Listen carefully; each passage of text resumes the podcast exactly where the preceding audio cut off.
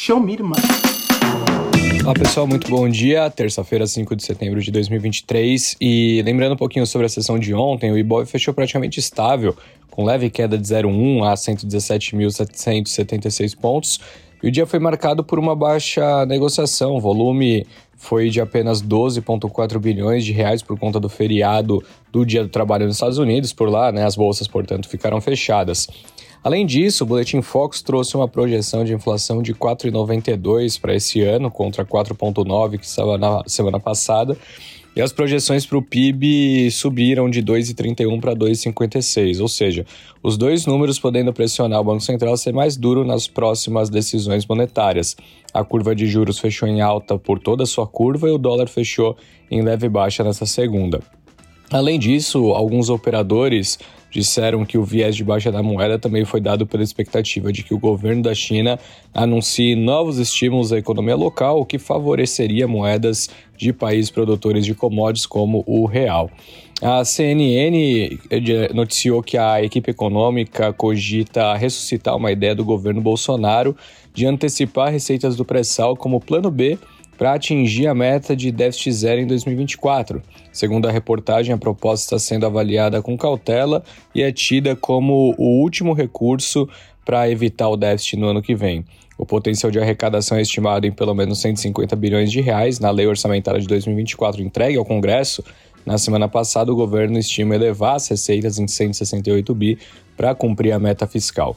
Olhando para a sessão de hoje, os índices futuros de Nova York operam, na sua maioria, em queda nesse retorno do feriado do Dia do Trabalho, à medida que investidores avaliam as perspectivas econômicas, né? Tivemos dados fracos mais uma vez vindos de PMI lá da China, dessa vez o PMI de serviços de 54,1 é, é, pontos em julho para 51,8 pontos em agosto, muito é, é, pior né, do que ali a projeção, que era de 53,6. Então, serviços demonstrando mais uma vez uma fragilidade, mesmo depois né, de um dia em que a gente teve um mercado um pouco melhor por lá, devido à reestruturação é, é anunciada ali na Country Garden.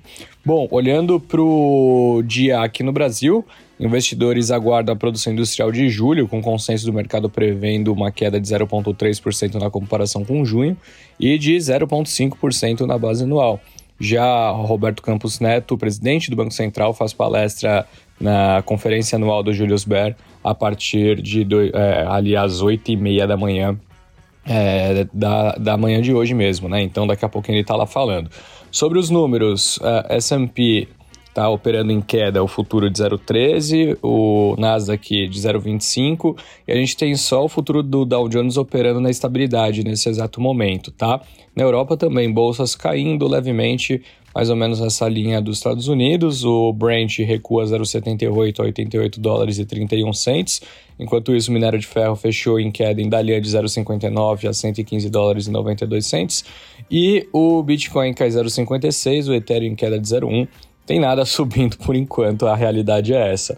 Bom, olhando para o noticiário, a Eletrobras é, concluiu a venda da totalidade de sua participação acionária de 15 milhões 307 mil ações ordinárias na companhia paranaense de energia, a Copel.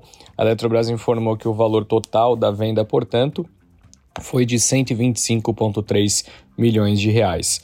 A segunda notícia, de acordo com o Estadão, o governador do estado de São Paulo, Tarcísio de Freitas, fez ontem uma reunião com 26 prefeitos da região metropolitana da capital, do Alto Tietê e do entorno de Bragança Paulista, para intensificar a discussão sobre a privatização da Sabesp.